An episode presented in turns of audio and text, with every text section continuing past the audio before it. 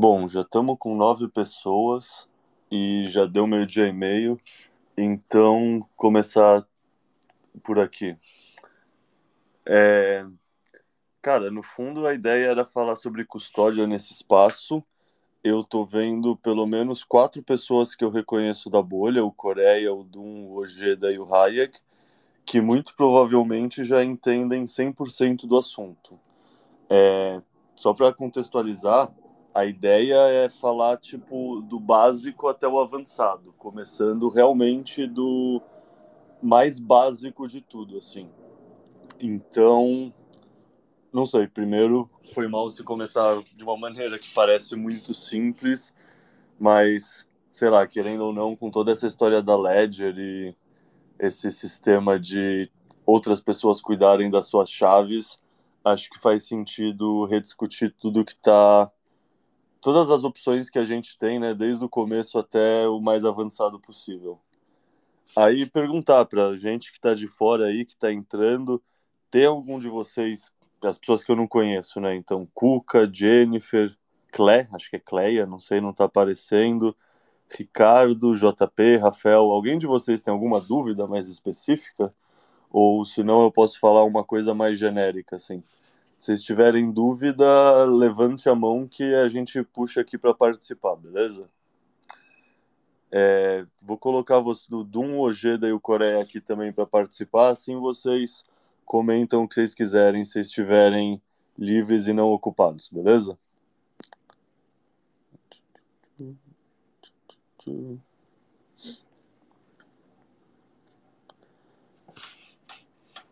Bom, começando então.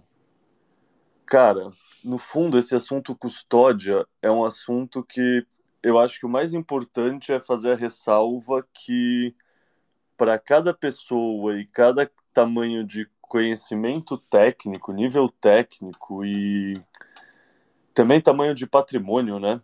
É, tem uma solução diferente.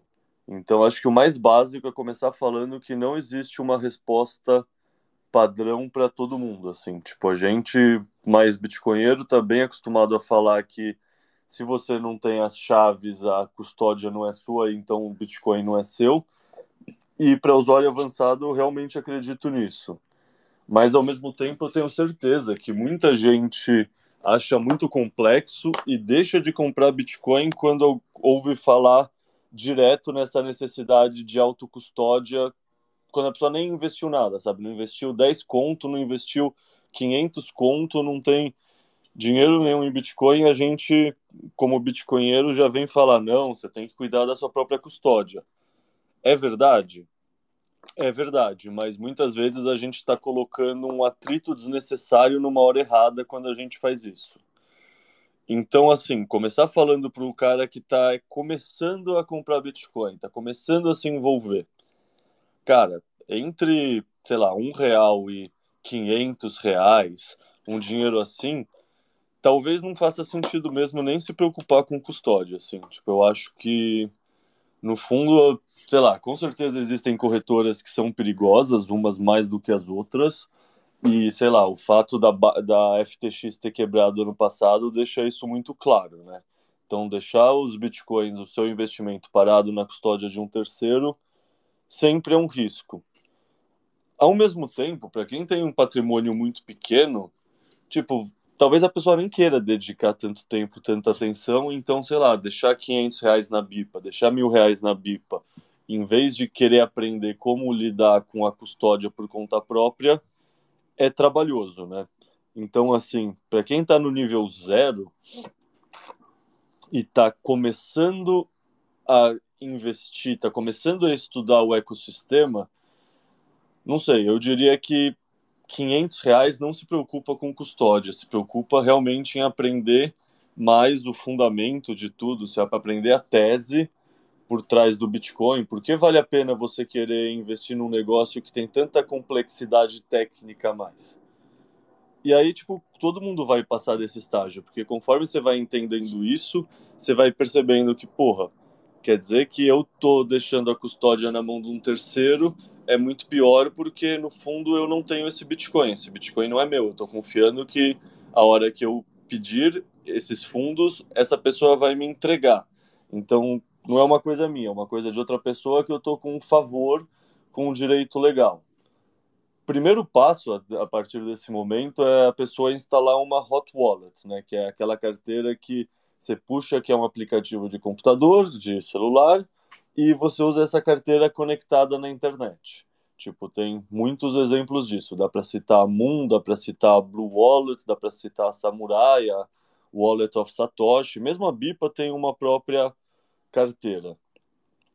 Esse é tipo um segundo passo, assim. Esse passo, no fundo, já é um passo um pouco mais avançado porque ele permite você extrair as seeds e você fazer o backup dessas seeds você mesmo. Mas essas seeds estão conectadas a um aparelho que é conectado à internet. Isso significa que, sei lá, qualquer vírus, qualquer coisa que, sei lá, eu não sou um usuário tão técnico, então não sei explicar direito como surgiriam backdoors. Mas só o fato de ser viável surgirem essas backdoors, o pessoal explorar e, é, tipo, e, econômico, tirar vantagem do uso que você faz com o aparelho, já significa que é um estágio intermediário, assim, você está aprendendo sobre autocustódia, você está tendo uma custódia que não está na mão de um terceiro, mas ao mesmo tempo você ainda não está fazendo a custódia bem feita quando você está fazendo ela com equipamento seu que fica online. Então eu vejo esse estágio, que é o estágio intermediário, como como basicamente o assim, você vai ter fundos lá, mas é que nem o dinheiro da sua carteira sabe? Você saca uma nota de 100 reais e anda com nota de 100 reais na sua carteira, tipo, você fica com um pouco de receio, mas tudo bem andar com uma nota de 100 reais na carteira, porque se te roubarem, te roubaram 100 reais, não é que roubaram toda a sua poupança, todos os seus investimentos. Da mesma forma, essas carteiras que a gente chama de hot wallets, que são as carteiras conectadas, essas carteiras, tipo, deixar um dinheiro que se perder não faz diferença, 500 reais, mil reais, sabe? Para mim é muito esse análogo, é o dinheiro que você sai no bolso da calça e que se perder você não sente tanta falta. E aí chegamos no terceiro estágio, que é o estágio da da cold wallet, né? É justamente o seu cofre, é o dinheiro que você não são as, quando você vai no banco e você saca, saca as notas, você não daria com essas notas no bolso você ficaria com medo de ser assaltado, você ficaria com medo de ser alvo, então você deixaria essas notas, esse volume que é maior de dinheiro, num cofre. Essa função cofre é basicamente a função que a, as cold wallets fazem. Isso significa basicamente que as suas chaves privadas, as suas seeds, elas nunca foram conectadas à internet ou algum aparelho digital que está conectado com a internet. Fala isso significa dizer também, por exemplo, que não adianta nada você comprar uma Ledger, uma Cold Card, uma wallet assim a mais segura possível e você não fazer bem a gestão dessas seeds. Por exemplo, você salvar a sua seed em qualquer arquivo, em qualquer lugar digital, você já está comprometendo ela. Tipo, a questão não é só o aparelho em si estar conectado na internet. A questão é se tipo, tem qualquer lugar que as suas seeds se conectaram na internet, supostamente você tem que assumir que ela pode estar comprometida. Tipo, por exemplo, eu não vou tirar uma foto da seed que eu anotei num papel e colocar no Google Drive. Eu não vou nem tirar uma foto com o meu celular porque mesmo estando só no meu celular, o meu celular já vai guardar esses dados e eventualmente ele vai acessar a internet. Então, quando a gente fala numa cold wallet, numa carteira fria, é, o principal pensamento não é necessariamente só o chaveirinho, o pendrive que é a Ledger ou a Cold Card que você vai usar se ele conectou à internet ou não. Mas ele nada mais é do que o, o negócio que você usa para assinar a transação. O importante é essa chave que você usa para assinar a transação nunca ter sido conhecida e, portanto, nunca ter ido na internet. Isso é o cofre. E aí começam a entrar graus diferentes de noia, preciosismo, é, é, sei lá, segurança, assim, ceticismo, sabe? Quanto mais avançado é o usuário, mais alternativas diferentes ele tem para tornar o cofre dele mais seguro. É, uma dessas alternativas chama passphrase. Não sei se todos conhecem, mas é basicamente você consegue colocar uma mais uma palavra. Então, se a carteira tem 12 palavras, você coloca uma décima terceira. Se a carteira tem 24 palavras, você coloca uma vigésima quinta, que é uma senha a mais. Essa senha é diferente do que a CID, porque ela não é derivada de ela não é derivada de nada, basicamente. Você pode inventar a senha que você quiser. Isso tem um lado positivo e tem um lado negativo. O lado positivo é que você pode. Puta, é a poesia que eu gosto do poeta que eu estudei na quinta série. Ninguém vai saber disso sem você. E é um negócio fácil de armazenar na memória. Ao mesmo tempo, isso também significa que não tem como você colocar inputs certos ou errados. Cada input diferente que você colocar numa passphrase cria uma carteira totalmente diferente. Então, você, se você perder minimamente qualquer registro, qualquer typo, qualquer erro de digitação dessa carteira, você de verdade perde essa, esses fundos para sempre o que é verdade já para CID, mas ao mesmo tempo a CID você tem um espaço de letras que você pode usar. Então, se anotou errado uma palavra e aí você anotou certo as duas primeiras letras, você tem um espaço amostral de coisas que você pode tentar para ver se a sua CID está certa ou errada. Na passphrase isso é impossível. Na passphrase você teria que testar todos os dígitos e ver tudo se você digitou maiúscula ou minúscula qualquer tipo de teste de tentativa e erro é muito mais difícil. E as CIDs são interessantes porque elas permitem uma abordagem mais criativa, assim. Por exemplo, você pode ter um endereço que é a CID para uma passphrase, mas você pode ter nesse mesmo endereço, você pode ter 50 passphrases, 30 passphrases, 10 passphrases. E aí você pode basicamente sei lá, explicando de uma maneira mais visual, metafórica, vamos falar que o endereço principal, a sua seed principal, é o tronco de uma árvore. Você pode ter esse tronco que se desmembra em vários galhos. E aí você tem só o tronco, que é o negócio que você guarda as, as, as 24 palavras, você tem isso armazenado num lugar que você sabe onde está, e você decora, ou você sabe e usou para definir essas palavras usou alguma outra forma e então o tronco por si só ele já tem uma carteira.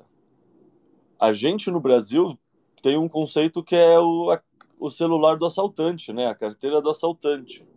Então o conceito de passphrase permite o usuário que quiser ser criativo nesse sentido criar alternativas assim tipo puta eu tenho meu tronco ó tá aqui meu tronco meu tronco tem isso de fundos uma pessoa que está tentando te atacar, ela não sabe se você tem um galho, dois galhos, dez galhos, vinte galhos. É impossível saber isso. Ela só vê as 24 palavras do tronco.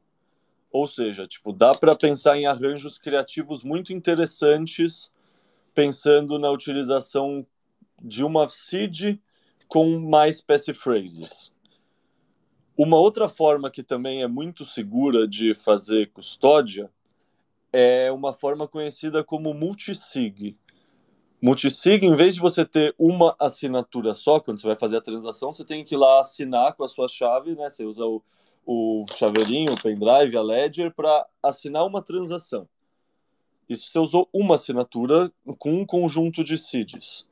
Uma maneira que é mais complexa de gerar, de fazer a custódia, é não custodiar seus fundos em precisando uma assinatura só, mas sim precisando de três, duas, cinco.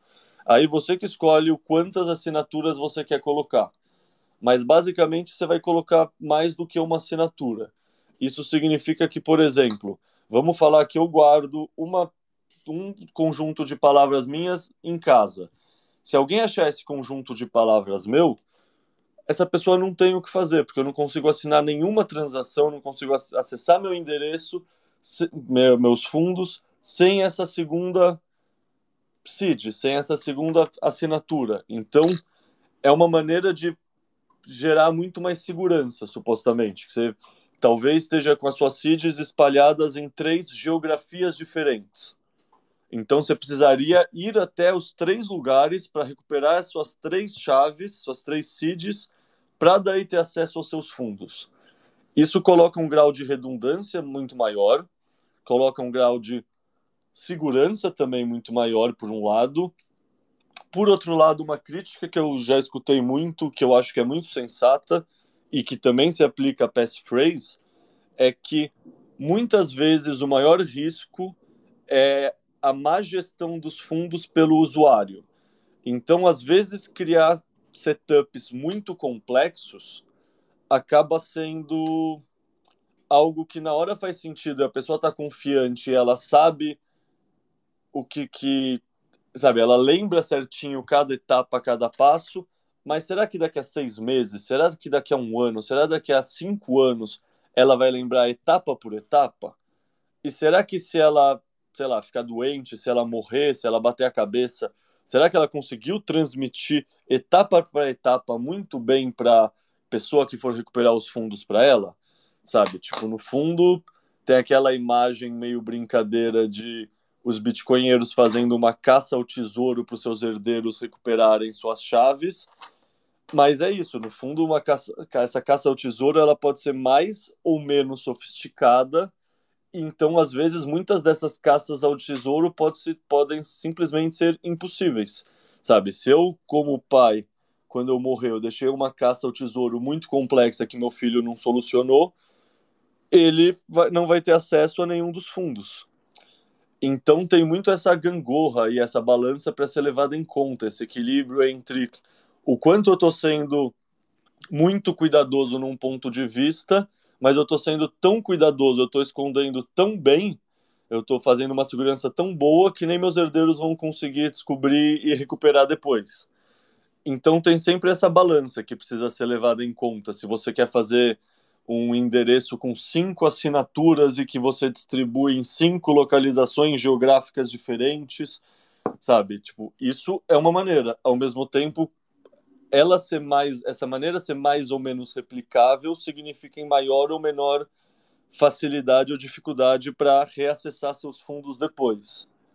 Por exemplo, eu falei da passphrase, né? Eu, tipo, eu já fiz isso. Eu já perdi, na época era, sei lá, 200 reais, um negócio assim, então hoje em dia deve ser menos, bem menos. Quando eu estava aprendendo a usar passphrase, que eu tinha certeza que eu sabia a frase que eu estava usando como passphrase.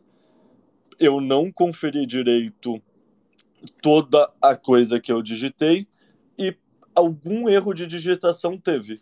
Então, hoje em dia, eu deixo na minha Blue Wallet como lição eterna.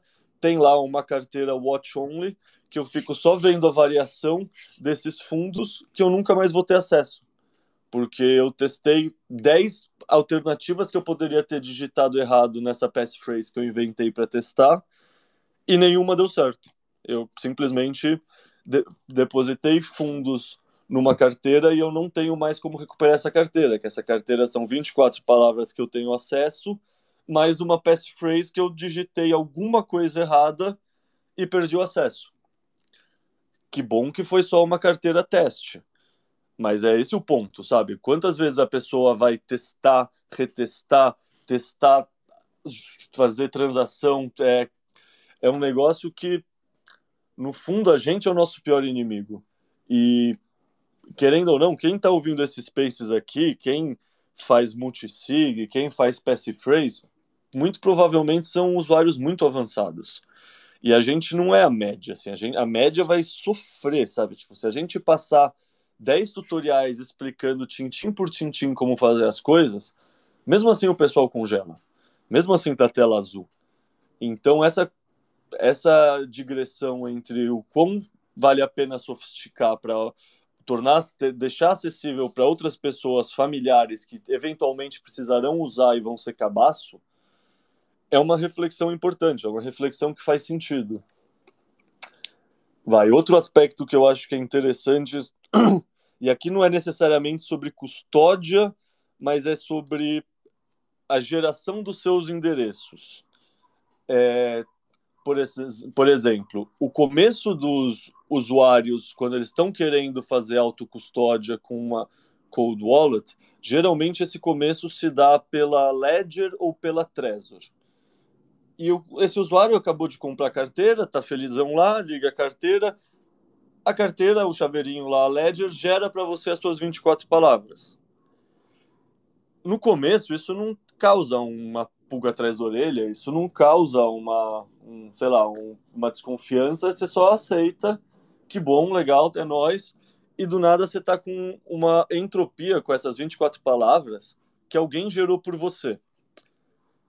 Usuários mais avançados começam a ficar com uma pulguinha atrás da orelha, assim, um friozinho na barriga, porque, puta, eu tenho certeza absoluta que a Ledger não tem nenhuma maneira de extrair os dados de dentro da minha carteira e, portanto, elas, ele não tem como, elas, a Ledger, a Trezor não tem como extrair minhas seeds. Então, eu já não tinha essa certeza. No passado recente, com a Ledger falando que, na verdade, eles sempre puderam fazer isso se eles quisessem, agora eu tenho muito mais ressalvas. Então, assim, um próximo passo que eu acho que é muito interessante para os bitcoinheiros levarem em conta, quem está ouvindo aqui, eu imagino que muitos de vocês, inclusive, não fizeram esse passo, que é um passo mais avançado mesmo. Mas é justamente aprender a gerar a própria entropia.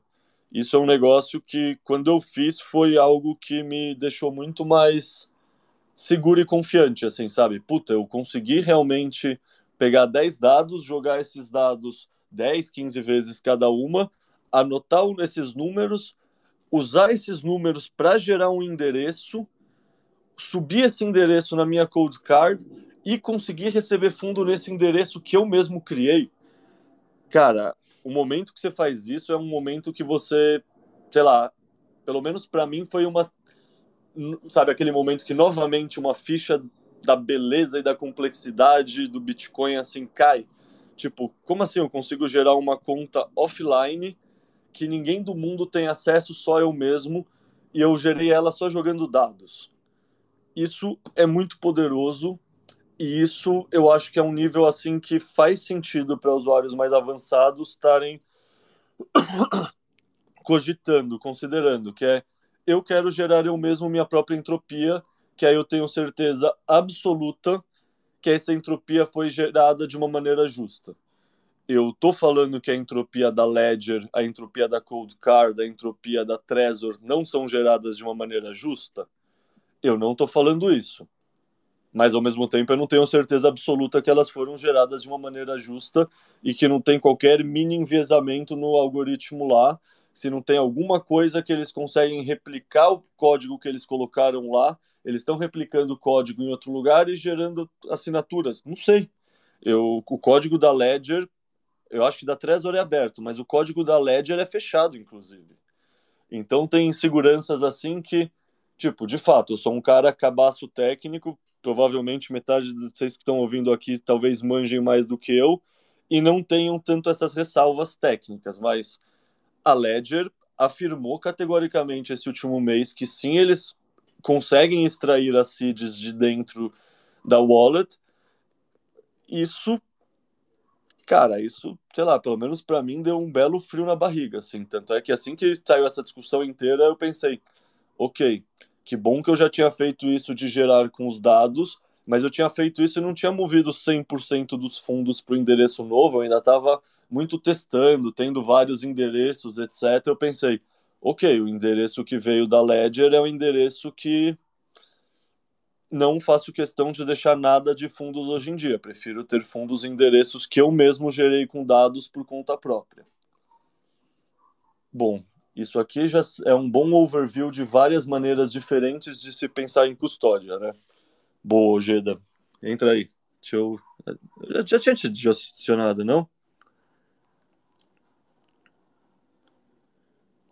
É, vou adicionar umas pessoas para falar, porque acho que eu meio que já tenho um overview geral de, sei lá, no fundo, todas as formas que me parecem interessantes e que são mais usuais de custódia no dia a dia, assim. Então, se alguém quiser falar, se alguém tiver alguma pergunta, assim, levanta a mão que deve aparecer aqui para mim. Você tá, já está com o morador, Ojeda, é só falar. Salve, Leta, salve, pessoal. Estou é, acompanhando aqui é, atentamente né, as exposições do Leta. E eu tenho um comentário a fazer sobre a Ledger. Eu, eu fiz um vídeo já faz mais de um ano sobre isso, não, não teve grande repercussão, mas é algo que realmente me preocupa. Eu tenho a Ledger desde o lançamento da Nano S, né, desde 2016. Então eu não sei dizer também se isso foi alterado nas versões mais recentes, tá? Mas a Ledger foi uma coisa que realmente me incomodou, porque eu usava a Electron logando com a minha Ledger, porque eu sempre desconfiei daquela questão de o primeiro node que recebe a transação recebe o seu IP. Então, se você usa no Electron, você direciona para o seu node e esconde o seu IP, no Ledger você usa o node deles, basicamente. Mas tem uma questão que aí me acendeu o alerta vermelho, né? Usando o software da Ledger não aparece, mas usando o Electron, você não consegue assinar a transação offline. Você pode assinar a transação online, não transmitir, ou seja, não vai para a rede Bitcoin, e depois transmitir de outra carteira. Isso dá para fazer, mas a assinatura obrigatoriamente tem que estar tá online. Isso para mim foi um, uma red flag gigantesca, porque em tese os caras podem estar tá monitorando a sua carteira não pelo seu pela sua transmissão, mas pela sua assinatura. E monitorando o seu IP e fazendo todo um backdoor não pela rede Bitcoin, não por uma falha do Bitcoin, mas por um backdoor do próprio sistema deles. Eu acho que é algo que vale a pena se atentar bem para isso, tá? Eu não sei se a Trezor também tem isso. Não para ver. Cara, interessante, eu não conhecia isso. Você chegou a ver o podcast que o CEO da Ledger foi no, lá no What Bitcoin Did com, e foi entrevistado pelo Peter e por outros três caras, Marty Bent, etc. Ah, não, Matt Odell e etc. Não vi. Eu sei que foi para explicar essa questão do das chaves, né? Que eles estavam fazendo um, uma atualização ali. Mas eu não vi é. Não, tipo, no fundo, sei lá, eu confesso que o cara. Eu achei bom ele ter ido, porque, assim, várias. Por exemplo, essa questão do código ser fechado ele explicou que não é escolha deles, é por conta de quem fornece peça para eles. Eu não sei se faz sentido, mas me pareceu positivo ele lá expor. Mas, cara, mesmo assim, é uma. Sei lá, no fundo eu entendi. Eu, tipo, contextualizando para quem está escutando e não acompanhou o que aconteceu nesse último mês. A Ledger deu.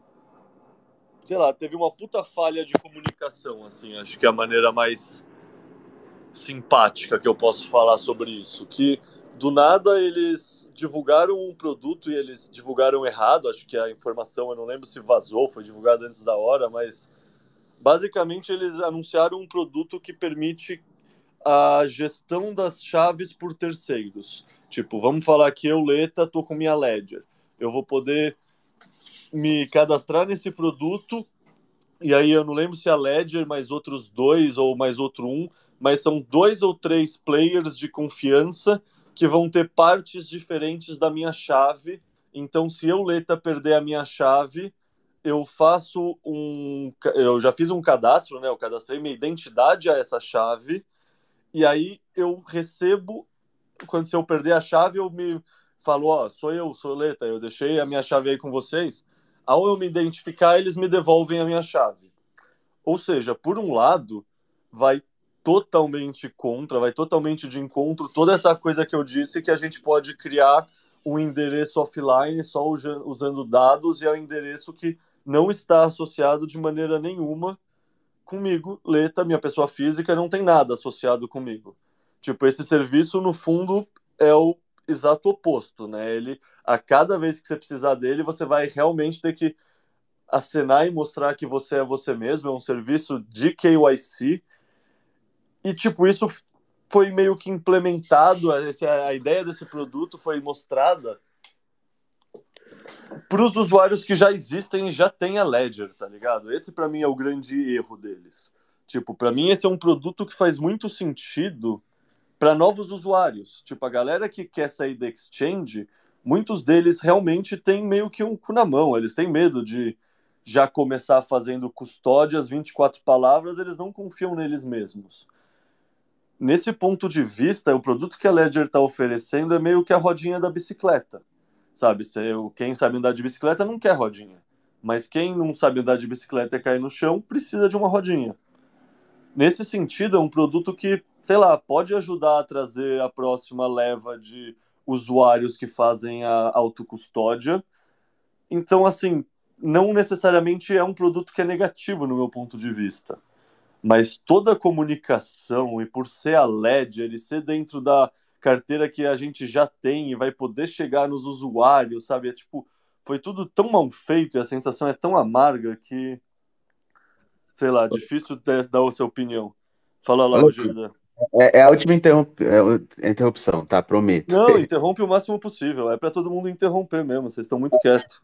É, essa questão, eu também fiz um vídeo, esse vídeo é bem mais recente, é de duas semanas atrás, sobre essa questão da Ledger, é, do recovery, né?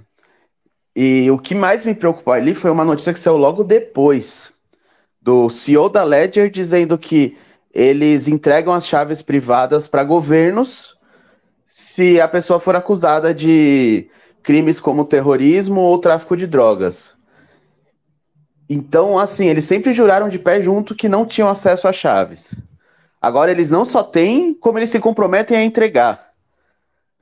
Não, e a justificativa é pior ainda, né? A justificativa é não, porque daí os governos não vão coordenar e pedir é, as chaves ao mesmo tempo em jurisdições diferentes. E o fato da gente estar em jurisdições diferentes já vai proteger. Você acha que ah, os governos vão se coordenar para fazer isso?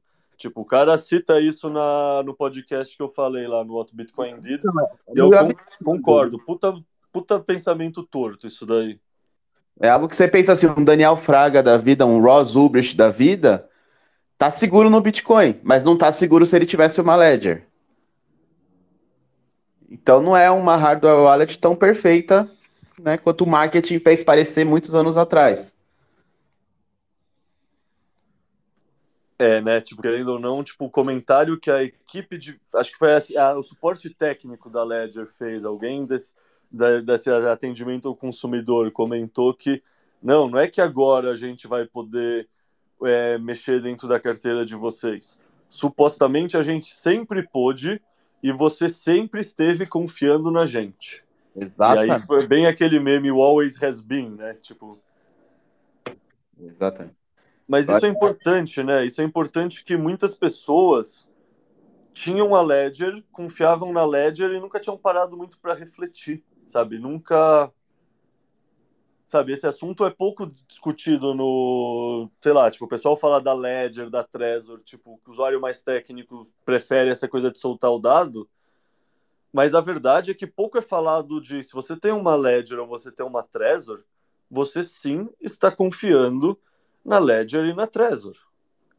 Tipo, se você atualizar eles porque eles estão falando que vai ter uma atualização, você está confiando que eles estão te dando uma atualização que não é de má fé, de boa fé, em poucas palavras, assim.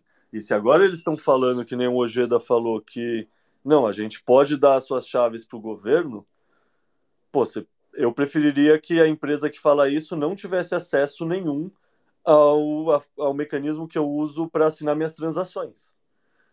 Então, por exemplo, o fato da Ledger ter aquele aplicativo, na, o Ledger Live, em vez de você usar ela com uma outra wallet, por exemplo, que é uma coisa também feita para supostamente ajudar o usuário mais iniciante, também é uma coisa que sai pela culatra nesse momento, né? Então, no fundo, tipo, sei lá, eu indiquei para amigos no ano passado, começo desse ano, tipo, puta, vai ser só mais fácil, velho. Vai de Trezor ou de Ledger, que, sabe, não é o ideal, mas é próximo disso.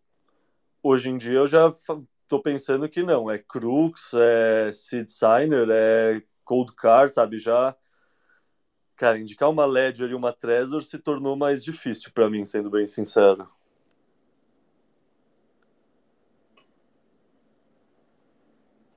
É, acho que um outro setup de custódia que eu não falei, mas eu acho que é interessante, o Coreia que está aqui, que inclusive falou isso para mim uma vez quando a gente estava conversando, é que, na verdade, um multisig 2 de 2 pode ser pensado como você ter uma senha de 24 palavras e você anota ela em dois lugares diferentes, né?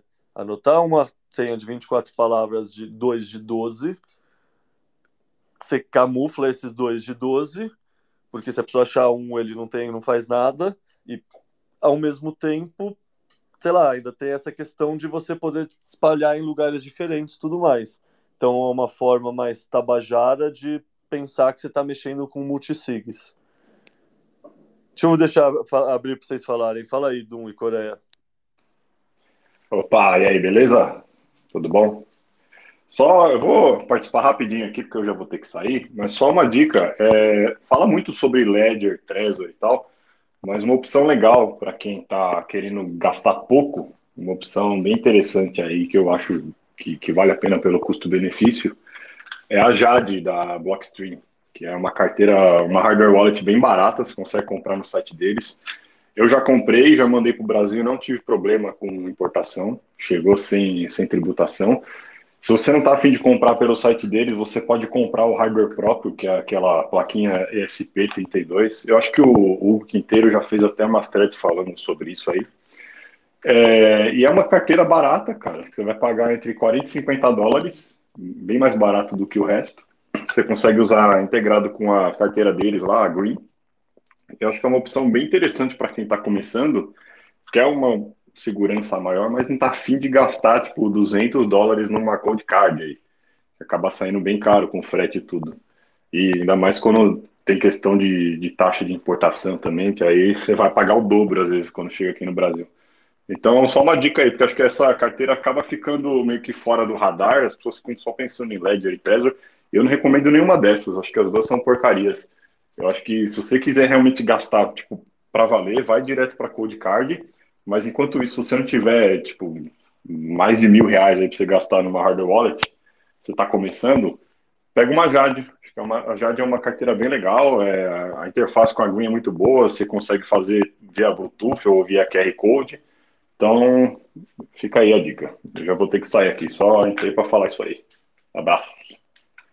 Abraço, Dum. Tomei uma Pepsi hoje pensando em você. Toma uma coquinha, pô.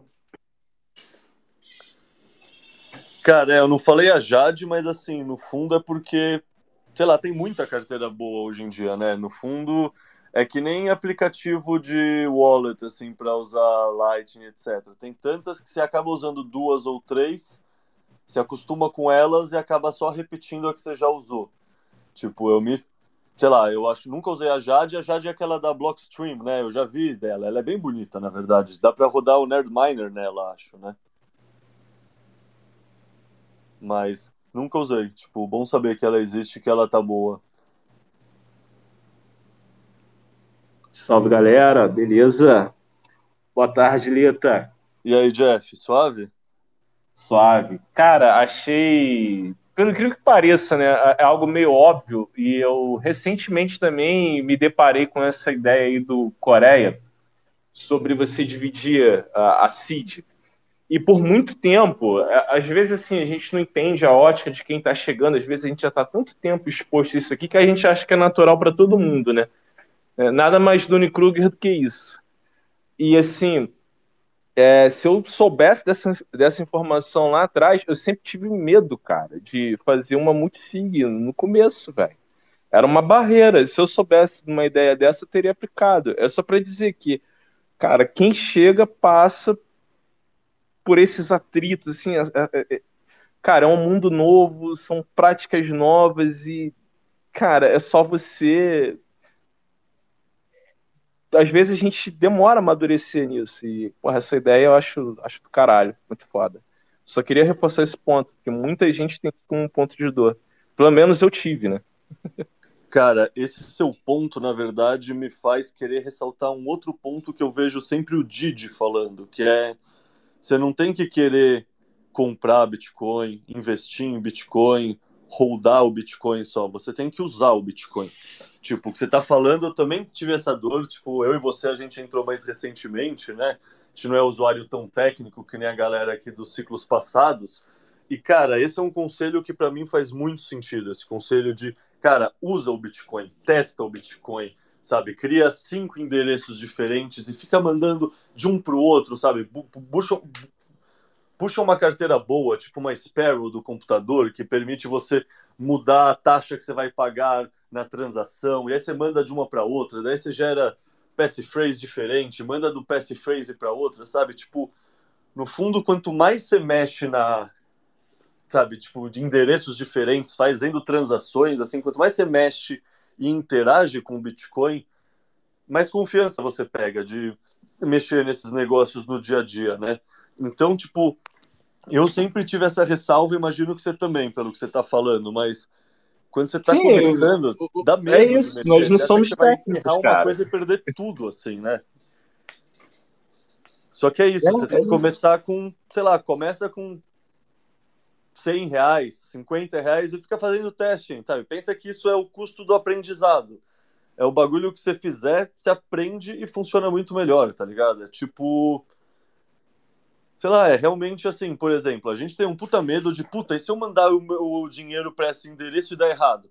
Cara, primeiro manda 10 conto, depois você manda os outros 100, tá ligado? Não manda 110 de uma vez. Manda um pouquinho, testa. Daí, puta, deu certo, conferi, caiu. Pô, aí eu subo de novo. Sabe, eu crio um endereço, primeira coisa que eu faço é mandar 10 reais. Segunda coisa que eu faço é deletar a seed da wallet em qualquer outro lugar e resgatar a seed. E aí eu vejo que os 10 reais ainda estão ali, que eu ainda tenho acesso ao wallet. Aí eu penso, pô, beleza, funcionou, deu certo, a lógica faz sentido, posso agora continuar mexendo. Sabe, essa questão de mexer, testar, fazer transação, foda que você vai gastar um pouco na taxa, é o que você está aprendendo, sabe? Tipo, é um negócio que eu acho que a gente acaba falando pouco disso, a gente fala muito mais de pontos de vista ideológicos, filosóficos, de investimento, etc. Mas essa parte básica de usa para realmente entender e aprender é um negócio que, cara, quanto mais você faz, mais assenta e mais simples tudo fica. Leta, hoje, com tudo que tem acontecido, enfim, hoje essa é a principal reflexão que eu tenho feito. É, é sair desse ruído não que essa parte filosófica não seja importante, mas acho que devido ao alto nível de ruído é, e a reflexão que eu tenho feito é o seguinte: alto nível de ruído está faltando prática. Essa é a conclusão que eu cheguei. E está faltando prática para mim, eu exercitar mais para que eu também não gere ruído e para que eu fuja do ruído. Ponto. Galera, eu tenho que sair. Obrigado por tudo aí. É, eu tenho que resolver um negocinho agora. Quero participar mais vezes, Lita. Parabéns pelo trabalho. Obrigado por trazer esse sinal e que a gente, como, como um todo aqui, a gente saia do ruído. Obrigado por proporcionar isso. Até a próxima. Abraço, Jeff. E fala aí, Hugo, você está com a mão levantada? Boa tarde, senhores. Boa tarde, Leita. Uh, novamente agradecendo você fazer esse horário alternativo, porque para gente que está aqui do outro lado do Atlântico fica difícil muitas vezes estar tá duas, três horas da manhã uh, em, em, Spaces. Uh, eu postei duas threads minhas falando no, no, nesse Space no, no, onde você divulgou. tem duas threads minhas comentadas, uma mostrando quatro utilidades do mesmo dispositivo ESP32 que é usado para fazer a Jade. Uh, dentro dessas quatro opções, uma delas é um gerador offline de seed, do mesmo criador do, do NerdMiner. Então você pode gerar a sua seed e utilizar essa seed que você gerou offline na sua Jade, que também é offline. Então você não, não precisa confiar necessariamente nos, nos softwares de, de um e de outro. Então você pode, você tem essa opção. E o outro é como montar o Seed Signer, que é uma outra opção de hard wallet, onde você também gera seed offline e você também tem um uso dela completamente offline. Então é uma das coisas que eu gosto. Você usa ela uh, com o que conecta online é uma é uma carteira, pode ser uma Blue Wallet num celular e ela vai ser watch only, então você consegue fazer essas mesmas uh, configurações de carteiras mais avançadas. Uh, e, e, tem a experiência do do it yourself, né? Que é uma das coisas que eu falo quando alguém me procura. Ah, eu queria começar com Bitcoin, como é que você faz? Você entra numa corretora, você faz KYC, você compra lá. Ah, mas não é seguro. Não, não é seguro. Saiba que uma corretora pode falir a qualquer momento, pode não ter o seu fundo lá, e aí você toma outras providências para isso. Então, é, é, é, deixar a pessoa experimentar da maneira mais simples e o desconforto do dinheiro que está lá levar ela a outras situações. Então, ah, eu queria saber como é que faz para eu ter na minha carteira. Olha, tem essa carteira aqui Electrum que funciona no celular. Ah, é a mais segura, é não sei o quê. Não, não é mas é uma forma onde você tem a posse dela. Ela pode ter o seu celular está infectado, pode ter uma série de problemas nesse sentido. Mas já é mais seguro que você está na corretora. Resolve esse teu problema nesse começo? Ah, resolve. Conseguiu usar? Conseguiu usar. Anotou direitinho as palavras? Anotei. Tá. E aí o dinheiro vai levar ela a ter um desconforto. Né? O valor disso ao longo do tempo vai ter um desconforto. Qual que é o desconforto? Pô, anotei aqui num papel de pão, né? Queria colocar isso aqui de uma forma mais segura. Ah, então você tem essas soluções de metal, onde são testadas, uh, os caras dão um tiro no negócio, o negócio continua funcionando, dão uma retada. Então você vai por esse caminho. Então eu, eu, eu creio que uh, o usuário iniciante precisa da coisa mais simples, mais simples e mais insegura, e saber que dessa insegurança. E aí o desconforto do, dos satoshis comparado a qualquer shitcoin ou qualquer moeda fiat vai levar ele a buscar mais segurança. É, é lógico que nem, não funciona para todo mundo, né? Tem pessoas que já entram no Bitcoin com uma necessidade de, de, de privacidade e de posse daquilo que tem muito maior, mas para a grande maioria eu creio que é uma, uma coisa interessante e pode funcionar.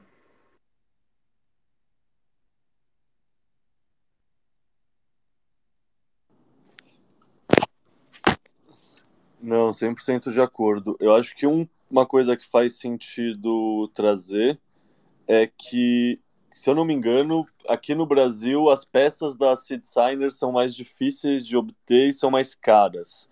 E aí eu não tenho certeza se é esse o nome, mas acho que um projeto alternativo chama Crux, com K, e é tipo uma outra wallet que você monta, você compra as peças também, e supostamente seria uma versão mais barata e acessível aqui no Brasil. Mas eu não montei ela para ter certeza, eu só lembro de ter escutado isso. É, na verdade, é um, é um equipamento que funciona é, como se fosse um, um celularzinho genérico. E no momento ele está um pouco mais barato. A boa notícia é Uh, o Raspberry é uma empresa ah, do Reino Unido e eles já voltaram a fabricar. Então é, é aquela coisa assim, está se expandindo pelo mundo. Então, na Europa tem mais barato, mas uh, já voltou no AliExpress, ainda um pouco mais caro. Mas assim, é, é questão de, de um, dois meses aí, eu já creio que vai ter uma boa redução de preço. Boto fé. Cara, você falou uma coisa por cima que me lembrou também de um outro ponto que é muito interessante trazer. Que uma outra alternativa é um celular velho que você tem uma carteira instalada e que você deixa desligado fora quando você vai usar para fazer alguma transação. Tipo, um celular velho tem um sistema operacional, você vai conectar ele só no momento de fazer a transação, depois vai desconectar você desinstala todos os aplicativos, você diminui muito a superfície de ataque ao fazer isso. Você pode re reinstalar o sistema operacional do zero, assim, deixar só a conexão. No fundo, eu já ouvi até pessoas comentando que não tinham mais conexão e tinham o celular de uma maneira air-gapped e só usando a câmera do celular de uma forma de fazer transação de escanear código de barra e coisa assim. Que também é viável. Tipo, ainda mais quando é aquele celular que tem NFC, que chama, né? A coisa do cartão de crédito. Mas, ou seja, um celular, um smartphone velho, assim, também é uma alternativa muito barata, né? Tipo, aproximadamente de graça para quem já tem mais de um celular e tem um celular velho encostado na gaveta, mas mesmo para quem não tem, Só entrar no Mercado Livre e procurar um celular podrão, que você já consegue ter uma hardware wallet que você consegue, sei lá, no fundo fazer sua autocustódia do Bitcoin de uma maneira barata e que você não dependa de terceiros. É, o, o Unknown, ele, ele lançou um vídeo anteontem, uma coisa assim, mostrando como você desativa todas as redes é, de celular. Então, ele, ele fez um vídeo bem detalhado, interessante, que você pode fazer isso. Você pode comprar um celular antigo, desabilitar essas funções todas e ter fazer fazer dessa forma de, de ele ser um celular offline e você instala via APK uma carteira e ela vira watch on, é, watch only não, ela vira offline e você conecta e assina as transações por uma outra em um outro celular como watch only. É, é muito válido também. É que é engraçado, né? Que a gente tem muito uma influência europeia e principalmente americana no, no ecossistema aqui no Brasil, né? Tipo, então a gente pensa em Ledger, em Cold Card, tipo, essas alternativas que são alternativas boas, mas é isso, né? A gente consegue se virar com alternativas muito mais baratas se a gente usar a nossa criatividade e a necessidade. Tipo, um celular velho, assim, cara, resolve realmente todos os problemas e é muito mais acessível à maioria das pessoas. Talvez é uma coisa que a gente se comunicar mais dessa maneira e menos falando de cold card ajude mais pessoas do que qualquer outra coisa que a gente faça, né?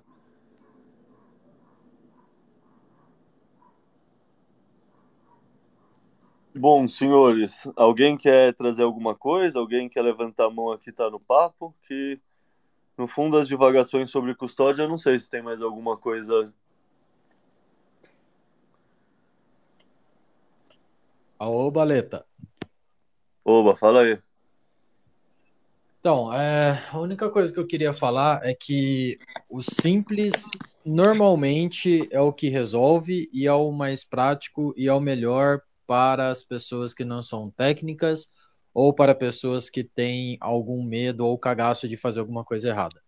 Normalmente a gente fala para as pessoas que elas têm que ter é, uma multisig, que ela precisa ter todas as multisigs elas terem 24 palavras, estarem codificadas em, em um pedaço de metal, é, disponíveis em três lugares diferentes, nos três continentes do mundo.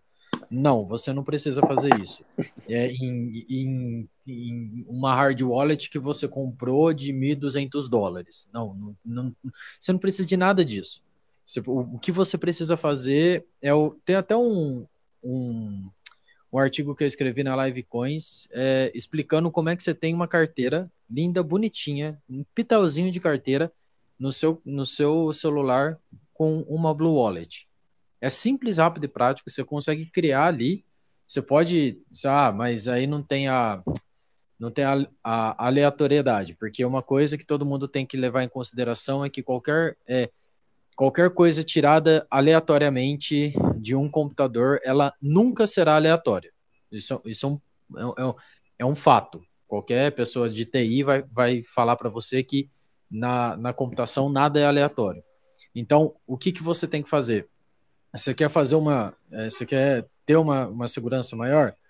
É, joga os dados lá, entra no site do Ian Coleman, joga os dados, faz o, o a sua a sua seed ali. Aí você, ela vai dar as 12 palavras para você. Ótimo, maravilha. Show, campeão. Então você tem as 12 palavras de uma com uma entropia muito grande. Maravilha. Então, baseado nisso, isso aí são suas, são suas seeds que você vai guardar num lugarzinho bonitinho, legalzinho. Agora, se você é, quer aumentar um pouquinho mais a, a, sua, a sua segurança, você vai lá e coloca um, uma, é, uma, é, uma passphrase, como você tinha falado, e a hora que você colocar a passphrase, a, as, as duas primeiras coisas que você tem que fazer é vai lá na listagem de endereços, pega os, o, os últimos seis dígitos dos três primeiros endereços, coloca num papel, deleta essa, essa, essa carteira que você acabou de fazer e faz todo o processo de novo. fez todo o processo e deu a, vai lá na, na listagem de, de endereço. É me, são os mesmos endereços? Maravilha. Então você fez o jeitinho certo, bonitinho. Então você sabe como você tem que fazer e que os dados que você gravou, que estão lá, tudo bonitinho, estão gravados corretamente. Essa, e isso é uma coisa que você precisa fazer. Porque, diferente do, do, de qualquer outro sistema que tenha um servidor ou que tenha um, um terceiro por trás, você não tem a opção de esquecer minha senha. Então você tem que fazer esse processo para você ter certeza que você guardou a senha corretamente. Guardou as seeds ou a passphrase que você usou, tá na sua cabeça. Maravilha. Você tem certeza disso, absoluta? Show de bola. Aí o que, que você faz? Você pega isso, é, pode, por exemplo, colocar numa Blue Wallet, né? Logicamente, você desativa Wi-Fi, desativa tudo, coloca na Blue Wallet, é, gera o, a Xpub dessa, dessa, dessa carteira, faz a importação dessa Xpub no seu celular, é, na, numa, numa carteira da Blue Wallet, apaga a, Blue, a, a carteira que você simplesmente colocou lá para que tem a sua seed, que você pode assinar, e maravilha, está é, pronto. Você não, você não precisou gastar nada, você não precisou gastar seu, tipo, em relação a dinheiro, você não gastou nada, você não gastou nenhum satoshinho, você tem uma carteira que é watch only na sua, no seu celular, e se um dia você precisar é, é, fazer uma transação, você pega e faz a transação com, colocando os, é, fazendo backup com os dados que você tem, as 12 palavras que você tem, e mais a passphrase. Por que, que eu falo para as pessoas que elas não precisam de uma uma é uma multisig da vida? Porque 90, vamos lá, uma pessoa que entra agora, tirando o fato de, de que se não for uma pessoa que vendeu, sei lá, um carro, vendeu uma casa ou vendeu alguma coisa para colocar o dinheiro em Bitcoin, essa pessoa vai colocar pouco dinheiro. Então, é, é esse, esse setup de 12 palavras mais passphrase em, um, em, uma, em uma carteira assim, já é o suficiente para ela ter um, uma certa segurança. Ela não precisa mais do que isso, entendeu? Agora, quando ela tem, sei lá, um, dois, três bitcoins, que aí ela quer um, aumentar a segurança dela, ela aumenta a complexidade. Só que aí, toda vez que aumentar a complexidade, a pessoa tem que entender que ela aumenta a chance dela errar. E uma coisa que é fato é que todo mundo vai errar. E aí você tem que saber que quanto mais você tiver a possibilidade de errar, mais é a probabilidade de você perder seu, seu saldo. E aí tem um outro detalhe: você parte do princípio, vamos supor, você está fazendo isso para os seus pais. Tá, seus pais são pessoas que manjam de tecnologia, porque se eles não manjar de tecnologia, complica mais ainda, ou, ou a, as crianças mesmo. Se a, se a criançada não tem capacidade, tipo, é, é, sei lá, você pega um, um, cara que, uma criança que ela tá, né, tô divagando aqui, mas um, um exemplo. Você pega uma criança que não, não, não, assim, não tem uma capacidade muito grande de, de entender ou compreender as coisas mais dessa parte técnica. Você vai deixar para a criança um negócio que ela tem que, tipo, tem que colocar. É uma multisig 3 de 3, porque você tem três, três moleque, e aí os três vão, vão pegar e, e, e tem que ter um conhecimento para que os três junto é, consigam é, é, se juntar para conseguir tirar os fundos do, do seu saldo. Isso aí é embaçado, cara. Isso aí é embaçado. Então, é, o, o, o simples, ele resolve bastante. Resolve a vida de muita gente.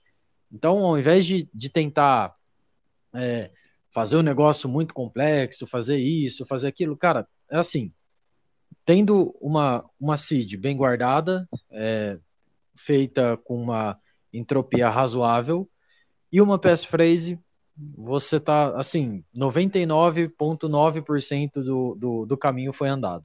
Aí é só você não fazer cabacice, que nem você falou, de, de tirar, um, tirar um print da, da, da, da sua passphrase, ou, desculpa, da, da seed, é, guardar num Google Drive da vida aberto para todo mundo, ou escrever num TXT, deixar lá no, no seu computador, que está lotado de vírus, porque a pessoa usa o Pornhub da vida, então, tipo, é, a, a, pessoa tem que ter um, um aí vai o, o, o, mínimo de senso, entendeu? É sempre né, uma, uma cópia física, nunca digital, e, se possível, com uma passphrase já é o suficiente. Não precisa, não precisa mais do que isso. E uma outra coisa também que eu falo para as pessoas, assim, uma vez por mês, faz o que eu chamo de proof of keys. Tipo, faz, pega, deleta tudo do, do seu celular ou do, do, do dispositivo que você tenha e faz o processo de tipo, puxa, perdi minha carteira. Qual que é o processo que eu faço? Uma vez por mês. Fazendo esse processo, esse processo fica tão automático na sua cabeça que você não vai esquecer e você nunca vai perder esse, é, esse é, é, é, nunca vai perder o seu saldo, porque você sabe aonde as coisas estão, qual é o processo que você tem que fazer, qual é o passo a passo que você tem que fazer e quais são as, as palavras que você tem que usar. É só isso aí mesmo que eu queria falar. Não, mas totalmente de acordo com esse final. Não conhecia o nome Proof of Keys, mas, cara, é o que eu estava falando antes de usar o Bitcoin para criar confiança, né? No fundo, é isso. Eu tenho, por exemplo, trabalhado com, tipo, testando três endereços diferentes. Os três eu uso na Sparrow pelo computador com uma Cold Car Air Gap. Então, a cada vez que eu vou assinar uma transação de um para o outro, eu preciso subir todas as 24 palavras de, de volta na Cold Card. Mas é justamente para isso, tá ligado? Para ir criando o costume de fazer todas as etapas do processo, assim. E, de fato, quando você faz a primeira vez, você, tipo, causa um frio na barriga, assim. Parece um, nossa, imagina se eu precisar fazer isso eu nunca fiz, e, puta, e se der merda, sei lá o quê.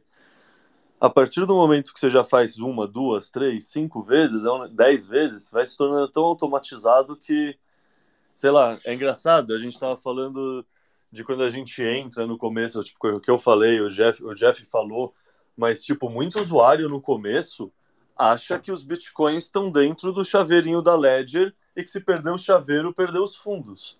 Tanto é que tem a piada do acidente de barco, né?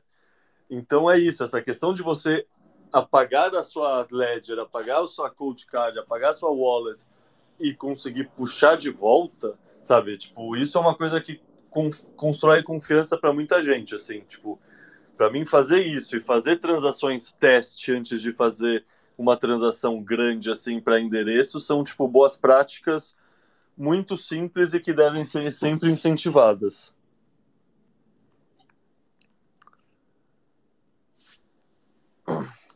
É, senhores, alguém mais quer trazer alguma coisa? Já estamos uma horinha aqui.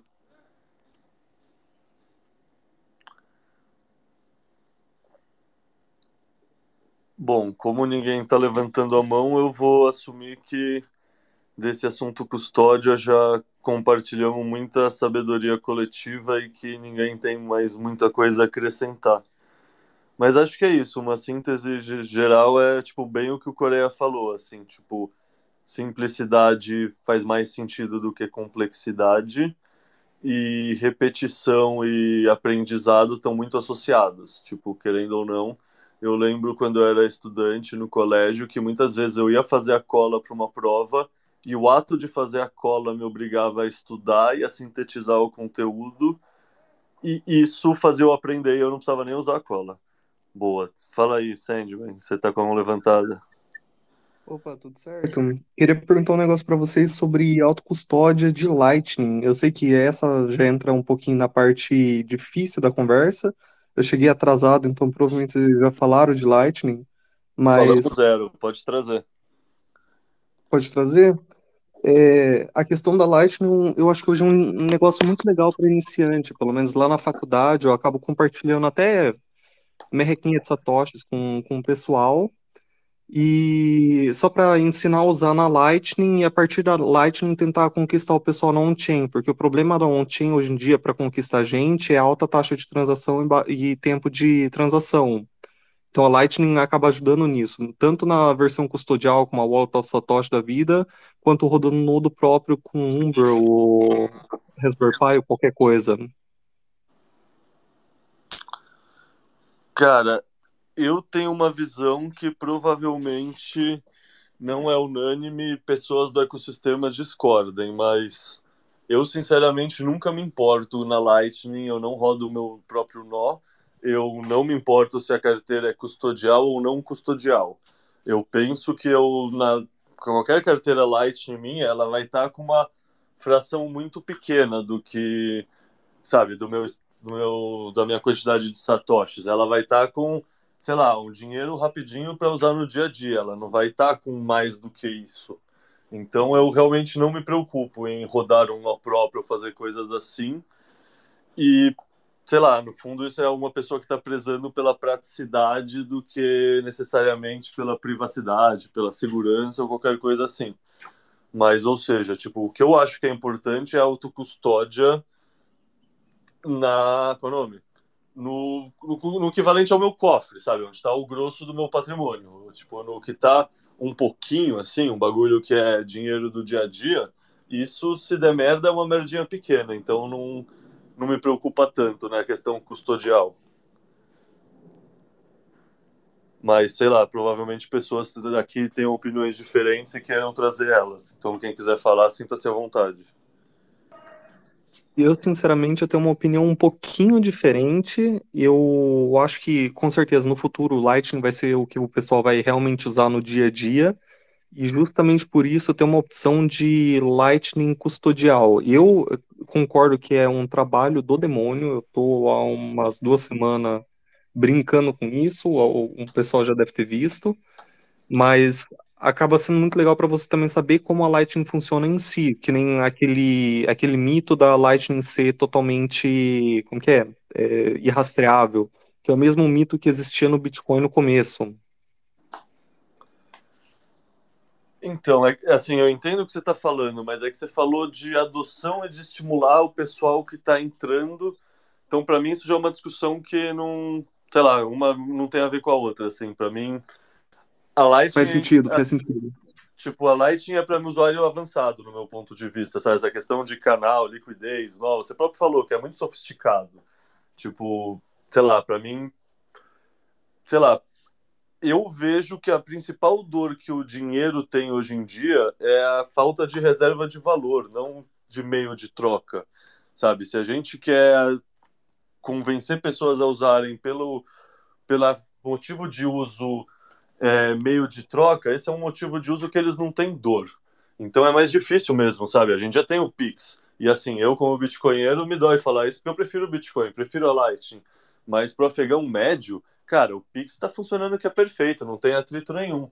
O problema para ele é não ter uma poupança que ele só possa deixar o dinheiro e nem se preocupar e que vai dar bom nesse sentido, para mim, a adoção via reserva de valor faz mais sentido do que a adoção via meio de troca, porque é uma dor mais premente para as pessoas, tá ligado? Mas sei lá, isso tem visões conflitantes. Tem a galera que acredita mesmo na adoção como meio de troca. Não sei.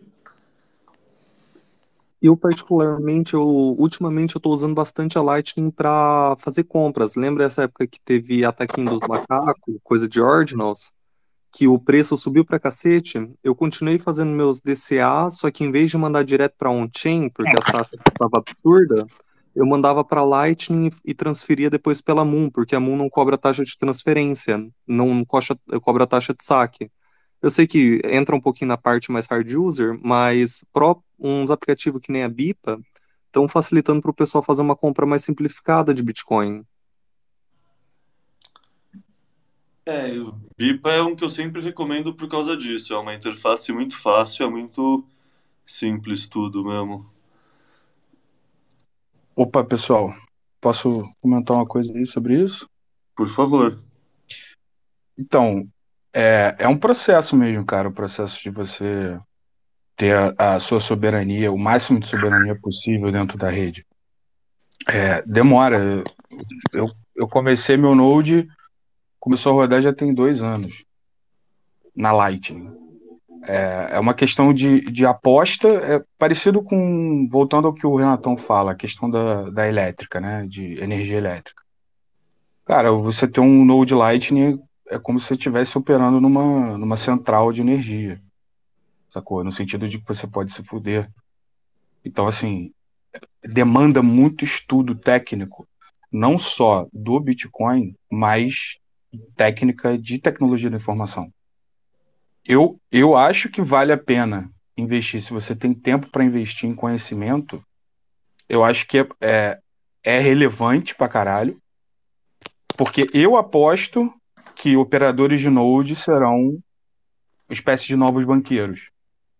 Voltando àquilo que o Coreia falou do, ah, como é que tu, como é que você vai fazer todo um o setup para sua família? Entendeu? Você, você é o banqueiro da sua família. É, é isso, é isso que eu, que eu acho que é interessante observar, entendeu? É difícil, é difícil, mas enfim.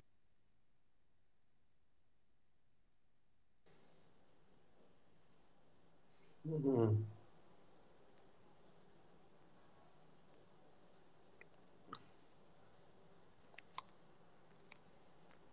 Essa história de banqueiro da família é, é um negócio que, que me pega. É, é uma coisa muito interessante, porque no futuro tem todo aquele papo de que Bitcoin não vai se gastar, Bitcoin vai ser preso para sempre e usar como, como contrapeso dos seus empréstimos. E faz sentido. Mas mesmo assim, conseguir ser um banqueiro do futuro pode ser uma coisa interessante, mesmo sabendo que os grandes bancos em algum momento provavelmente vão acabar sendo hubs Lightning também.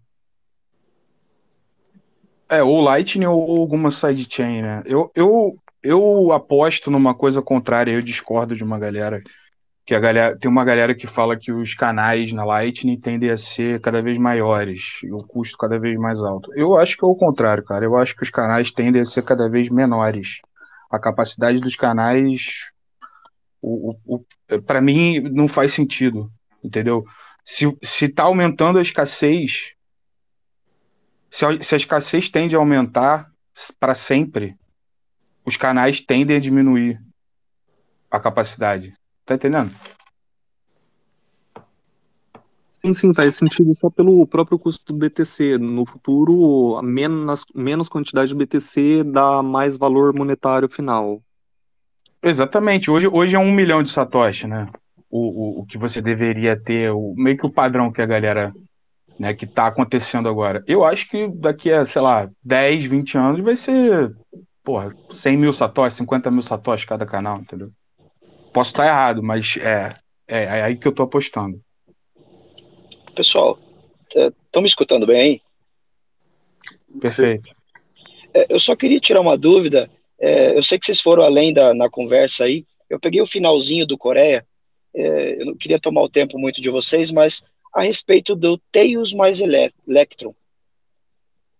Eu não sei se isso é, é muito aprofundado além da Blue Wallet ou não se é tão seguro quanto ou não.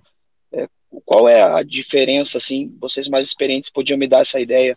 Eu fiz a, a minha reserva já em Tails mais Electron, é, e eu, eu quero ensinar as pessoas à minha volta também fazer reserva em Bitcoin, mas eu não sei se eu, eu levo eles para esse lado, ou eu deixo mais fácil na questão da, da Blue Wallet, no, num celular.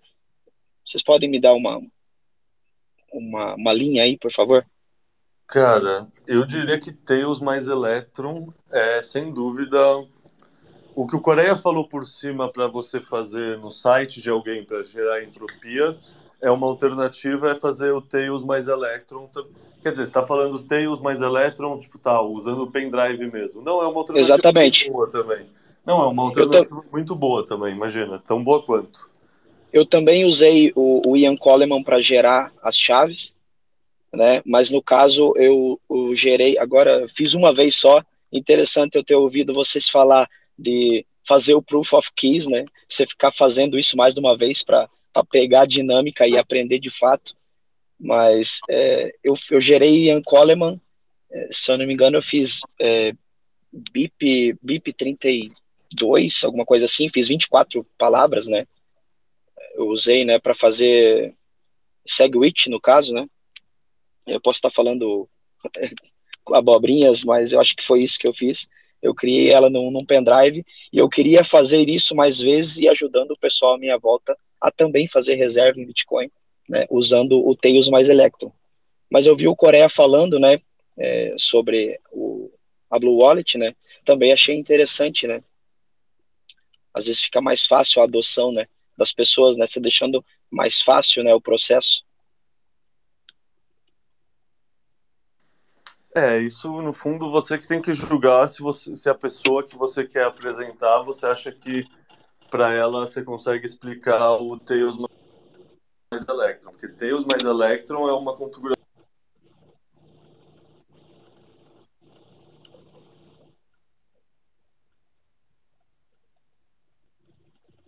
Mas também, Blue Wallet mais celular velho também é uma, uma configuração que funciona muito bem.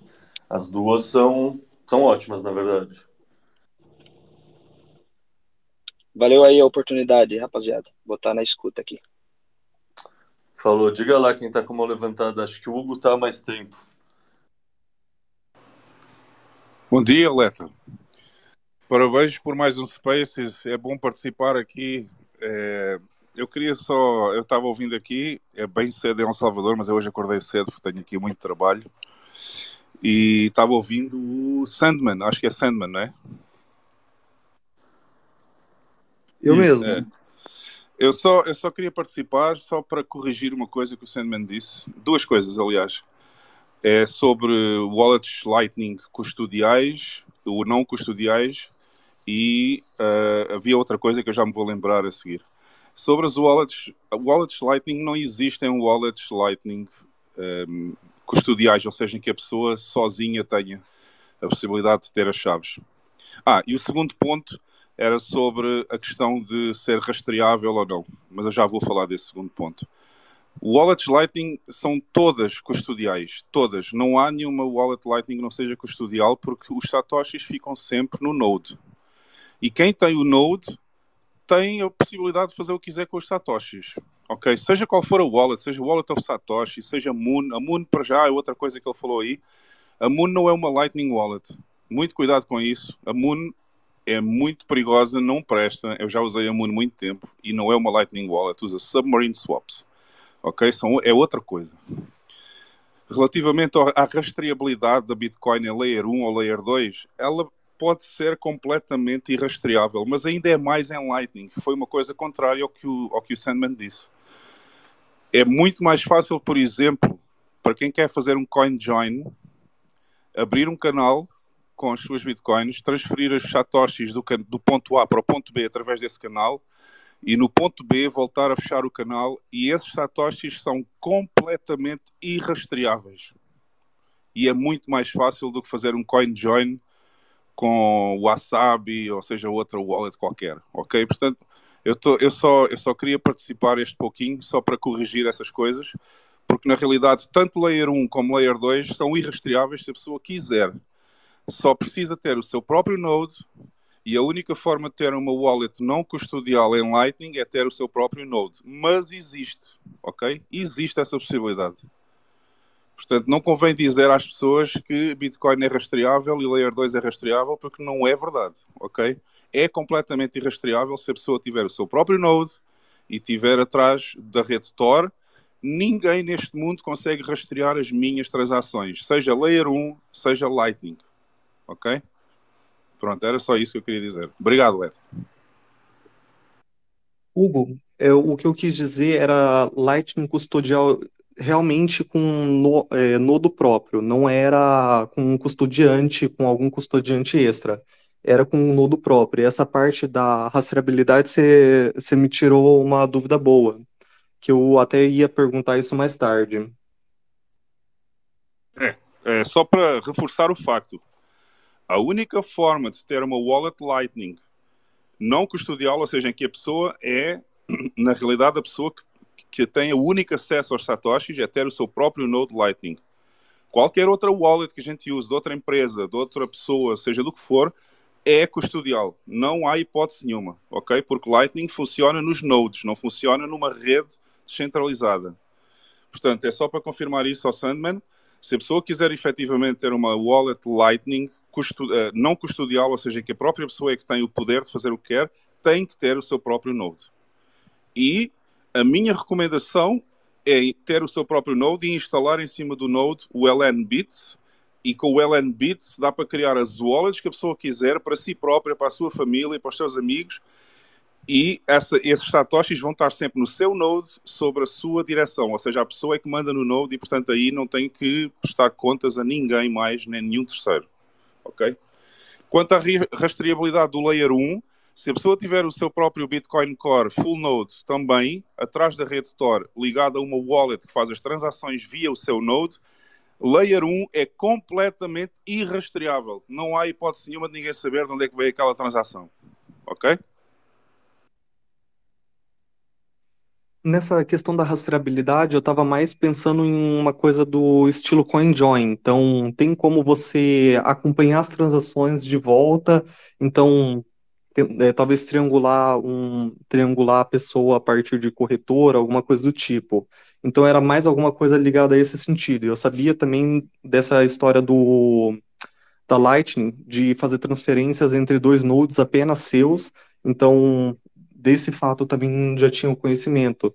Mas mesmo assim foi muito bom saber dessas outras coisas. Além do mais, a parte da Moon, eu também odeio a Moon, eu uso ela apenas para um motivo, até o meu Node ficar completamente online, que é para poder sacar fundos sem, sem pagar a taxa, por exemplo, da Walt of Satoshi, que cobra 50 mil sats por uma transação. Tipo, é, eles cobram 50 mil sats e mais meio por cento do valor que eu estou enviando para minha hardware wallet, então, eu acabo usando a Moon só para fazer esse saque final, porque ela cobra apenas a taxa de transação da rede. Ou seja, usas a Moon como off-ramp de Lightning para o Layer 1, é isso? Sim, eu uso a Moon como, como forma de swap. Simplesmente eu mantenho meus bitcoins em outra wallet é, custodial, a, ou a Wallet of Satoshi, ou aquela abelhinha que tem no é, pro computador, esqueci o nome dela agora, e eu só mando para Moon, eu literalmente mando para ela, fica 10 minutos no máximo nela, enquanto tá fazendo a transação para on-chain. Uhum. Ok. Usar a Moon como off-ramp da Lightning Layer 2 para Layer 1 é viável, é uma das opções. Eu prefiro usar uma exchange que é a Kraken, também posso, também consigo enviar da Lightning para Layer 1, ou usar o meu próprio Node. Se eu quiser receber, por exemplo, satoshis de uma exchange ou de alguém, eu recebo no meu próprio Node, fecho o canal e tenho automaticamente, sem pagar qualquer taxa, quer dizer, sem pagar taxa não é verdade, porque tem que se pagar sempre a transação no Layer 1, né? quando se fecha o canal. Mas é uma taxa mínima que eu posso escolher qual é essa taxa e eu fico com os satoshis em Layer 1. Agora, a Moon, convém avisar as pessoas, a Moon não é uma wallet Lightning. Isto é muito importante que as pessoas entendam. A Moon usa Submarine Swaps para fazer a transferência do Layer 2 para o Layer 1 e do Layer 1 para o Layer 2. E normalmente essas transações até são bastante caras, por isso é que eu não entendo porque é que o Sandman diz que é mais barato usar a Moon, porque a Moon cobra bastante para fazer transações do Layer 2 para o Layer 1 e vice-versa. Sinceramente, até onde eu vi, eu, eu acabo gastando muito menos fazendo a transferência através da Moon do que através de outros. Eu não tinha, eu não tenho meu Node Lightning completamente online ainda. Ele acabou de sincronizar essa semana. Eu tô, eu tô ainda fazendo algumas modificações, mas quando eu fiz algumas contas, eu vi quantos sats por byte eu estava gastando, quantos sats eu estava enviando e quantos sats eu estava recebendo, e literalmente a única coisa que eu estava pagando era a taxa da rede, então é, entre 10 e 30 sats por byte, eu fiz as contas na mão para confirmar que estava entrando realmente tudo que eu estava transferindo, e era isso, eu estava gastando em torno de 2.000 sats, 1.600 sats, 3.000 sats, dependendo da taxa da rede na, no dia. E todo o resto realmente entrava na minha hardware wallet. É, a opção de ter o próprio Node, sem dúvida, é a melhor. Eu respeito a opinião do Leta, ele diz que é muito complicado e não, e não vale a pena para ele. Tudo bem, para certas pessoas não vale a pena.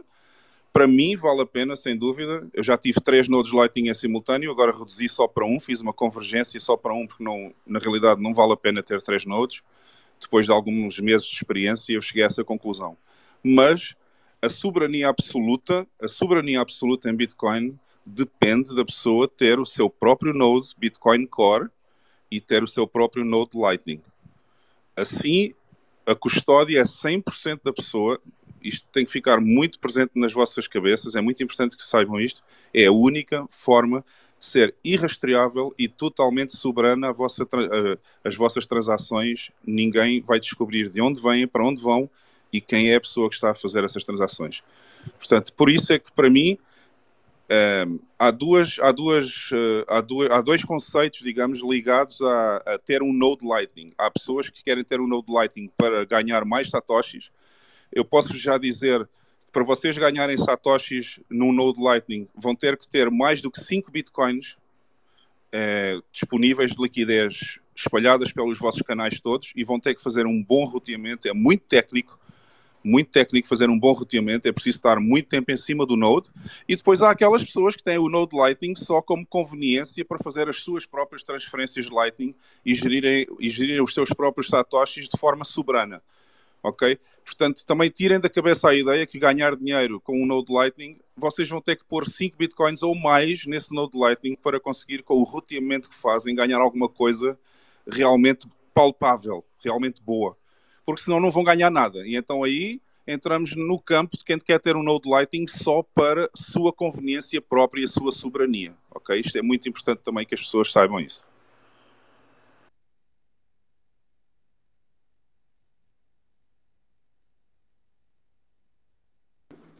Fala, galera. Bom dia, bom dia, Leta, bom dia a todo mundo. Só queria acrescentar aqui na questão do, do armazenamento e de custódia, acompanhando aí o que o Coreia falou e ali informação também para o William.